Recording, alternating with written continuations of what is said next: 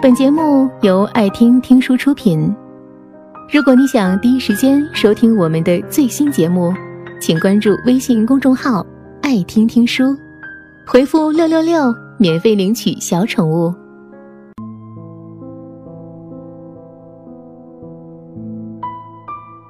朋友圈里，有的人喜欢晒人脉，这个网红我认识，那些大咖我都有联系方式，我和某某吃过饭。究其原因，是因为工作上的关系结识了一些大咖。大企业的人似乎很容易感觉自己自带光环，出去谈合作，别人一听你是某某公司的，必然和颜悦色的好好伺候，因为平台好，工作上结识的人脉优质，时间长了会不自觉地滋生几分多余的自信来。说白了，就是把平台带来的红利。错当做自己的能力。我学新闻传播出身，认识不少在媒体工作的姑娘。有的人跑采访，动辄采访那些创始人啊、CEO 啊、副总裁啊，这些是必然要发朋友圈的，往往还带着几句类似于收获满满的感悟。CEO 顺便请吃个饭，有姑娘坐在别人车里拍了张自拍，写在脸上的幸福交情，发朋友圈告知群众们。某某 CEO 还开车带我出去吃饭呢。相比之下，一个前辈的低调和清醒让我十分钦佩。因为工作原因，他七年时间都在做一线作家的访谈，接洽的都是作家富豪榜榜上有名的人物，他却写下了这样一段话用于自省：长期对话大咖带来的虚无自信心，应当克制。衬托他人光芒只是锦上添花，并不能照亮自己的前路。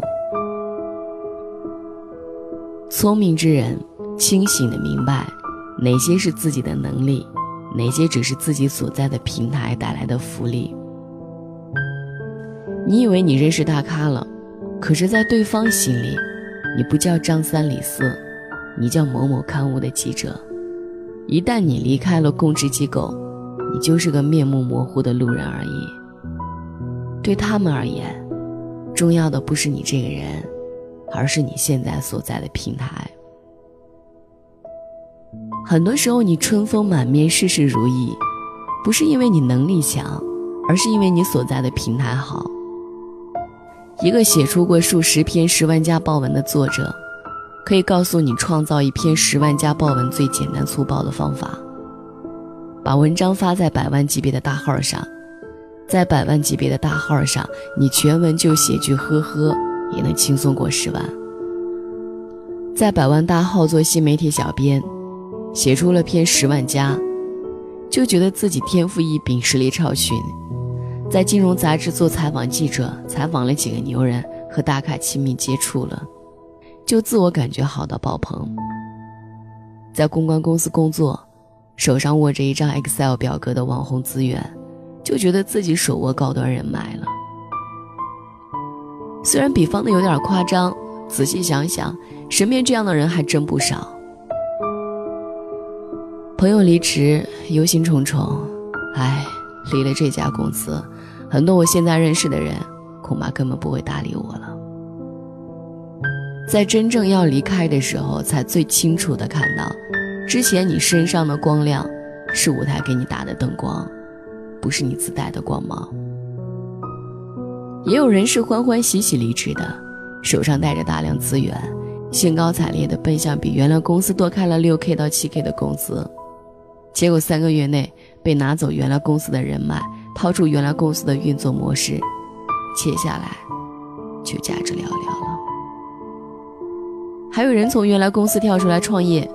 这才发现，之前轻易拿到的客户，现在需要努力争取；之前无需费力维持的关系，如今需要如履薄冰的维护。这才明白过来，原来真正牛的是平台，而不是你。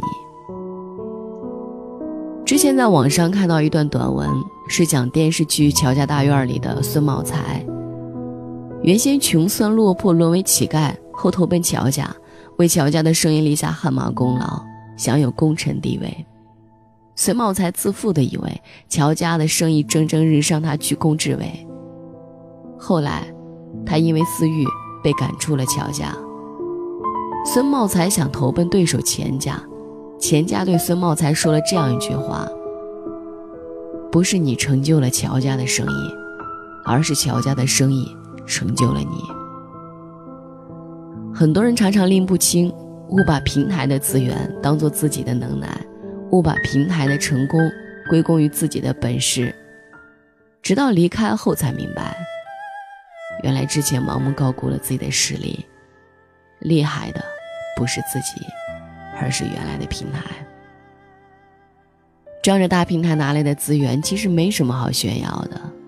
毕竟离开了这个平台，你还剩下的东西，才是你真正的本事。晚安。本节目到此就结束了，感谢各位的收听和陪伴。更多精彩内容。请关注微信公众号“爱听听书”，回复“六六六”免费领取小宠物。也欢迎你收听今晚的其他栏目。我们明晚见，晚安。